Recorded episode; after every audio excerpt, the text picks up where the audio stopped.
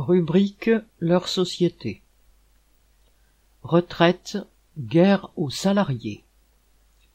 Alors que les profits des grandes entreprises battent des records, que la précarité explose, Macron candidat prétend repousser l'âge de départ à la retraite à 65 ans. Dans sa lettre aux Français du 3 mars, il a annoncé la couleur.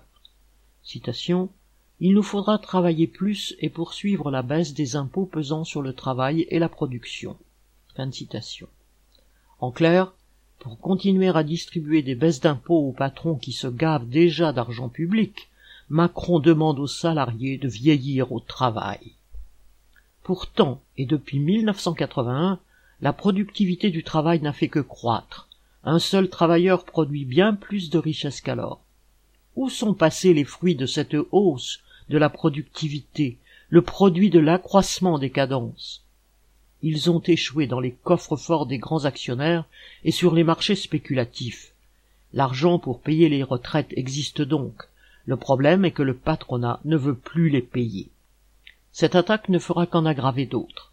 Les patrons ne se privent pas de licencier les travailleurs les plus âgés, notamment parce qu'ils touchent des salaires plus élevés. Nombre de salariés seront donc licenciés bien avant 65 ans et verront leur retraite amputée des années passées au chômage. Et si le président candidat prétend qu'il garantira un minimum retraite de 1100 euros, une misère, ce sera seulement pour ceux qui auront cotisé toutes leurs annuités, Contre cette nouvelle attaque contre les retraites, les travailleurs devront imposer leurs exigences avant, pendant et après les élections. Aline Urbain